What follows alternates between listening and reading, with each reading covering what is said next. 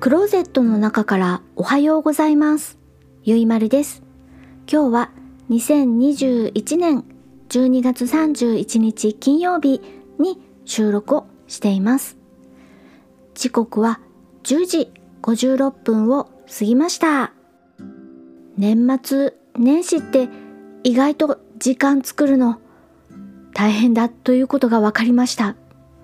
夜に時間を作るのがちょっと難しそうなので、今のうちに更新をしたいと思います。夜の有録じゃなくて朝の有録じゃないかと言われてしまいそうですが、ご了承ください。夕張の外の気温はマイナス8度。お天気は雪。もさもさもさもさ雪が降っています。これは明日の朝も除雪が必要になりそうです。今回お話しするのは映画私の中のあなた2009年アメリカ制作の映画のお話をします。監督ニック・カサベティスさん出演キャメロン・ディアスさんアビゲール・ブレスリンさんアレック・ボードウィンさん他です。映画私の中のあなた予告編と本編の URL は Amazon プライムと YouTube のリンクをエピソード概要欄に載せています。見てみてください。ジャンルは人間ドラマです。私は映画私の中のあなたを CS ザ・シネマで字幕版を録画をしてみました。普段は人間ドラマ系はあまり見ないのだけれども、題名がなんとなく気になって録画をしました。現代オリジナルタイトル、My Sister's Keeper 姉または妹を支える人とは何だろうと気になりました。映画を見た後で知りました。同じ名前の原作があります。ジョディ・ピコーさん著私の中のあなたです。原作と映画ではお話の内容が変わっています。私は映画だけ見ていて原作は読んでいません。なのでこれからお話しする内容は映画私の中のあなたです。原作の方が気になったあなたはそちらも読んでみてください。あらすじです。フィッツ・ジェラルド夫妻の長女、ケイトは2歳の時に白血病になってしまいます。両親はドナーに適した子供を遺伝子操作で設けます。それが映画私の中のあなたのヒロイン、妹のアナです。アナは幼い頃から病気の姉ケイトに何度も輸血や骨髄移植などを提供しています。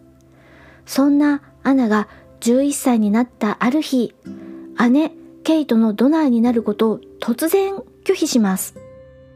テレビコマーシャルで勝率91%を歌う有名な弁護士キャンベルを雇って両親を訴えたのです。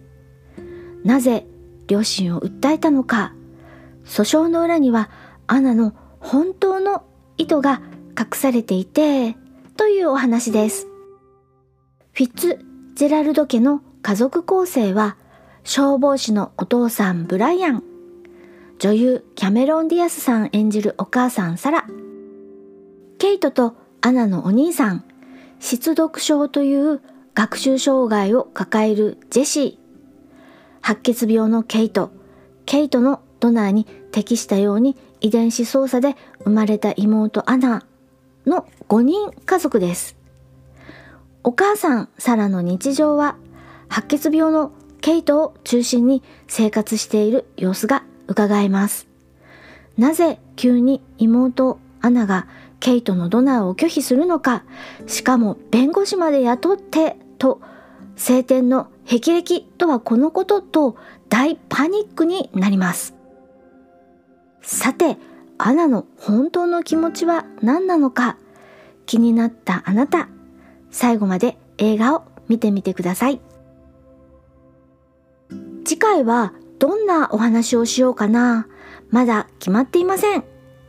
今回が今年2021年最後の配信です。次は年明けに更新する予定です。いつも聞いてくれてありがとうございます。来年2022年があなたにとって良い年となりますように。それでは夜のゆいろく聞いていただきありがとうございます。北海道夕張からお話はゆいまるでした。良いお年を。